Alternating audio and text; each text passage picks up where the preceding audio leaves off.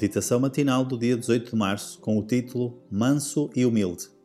E o texto base encontra-se em Filipenses capítulo 2, versículo 7. Mas aniquilou-se a si mesmo tomando a forma de servo, fazendo-se semelhante aos homens. Vindo habitar conosco, Jesus devia revelar Deus tanto aos homens como aos anjos. Ele era a palavra de Deus, o pensamento de Deus tornado audível.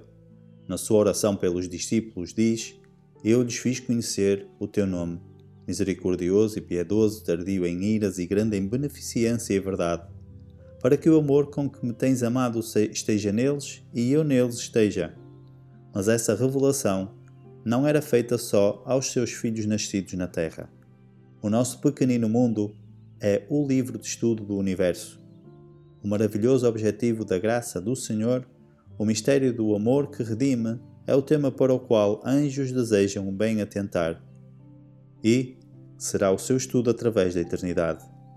Mas os seres remidos e os não caídos encontrarão na cruz de Cristo a sua ciência e o seu cântico. Ver-se-á que a glória que resplandece na face de Jesus Cristo é a glória do amor abnegado.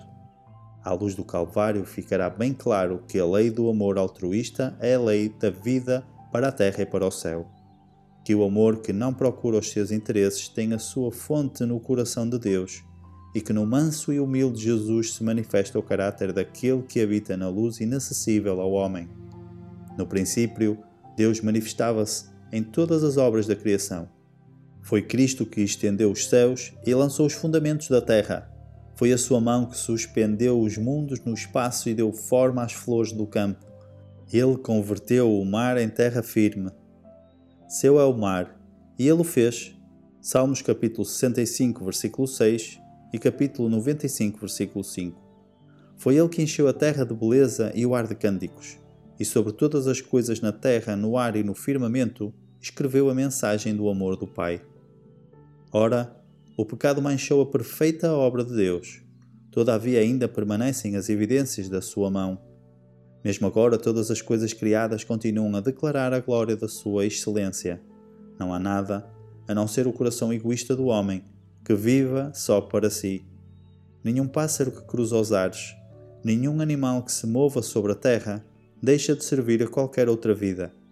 Folha alguma da floresta ou humilde haste de erva é sem utilidade. Toda árvore, todo arbusto e toda a folha exalam aquele elemento de vida sem o qual nenhum homem ou animal poderia existir. E animal e homem servem, por sua vez, à vida da folha, do arbusto e da árvore. As flores exalam o seu perfume e desdobram a sua beleza em bênção para o mundo. O Desejado de Todas as Nações, capítulo 1, páginas 11 e 12. Para reflexão: No mundo atual, a mansidão é vista como fraqueza como posso exemplificar a mansidão de Cristo no mundo duro e turbulento de hoje e não me tornar num tapete? Inspiração devocional. Para mais informações, entre em contato com 919 769 322.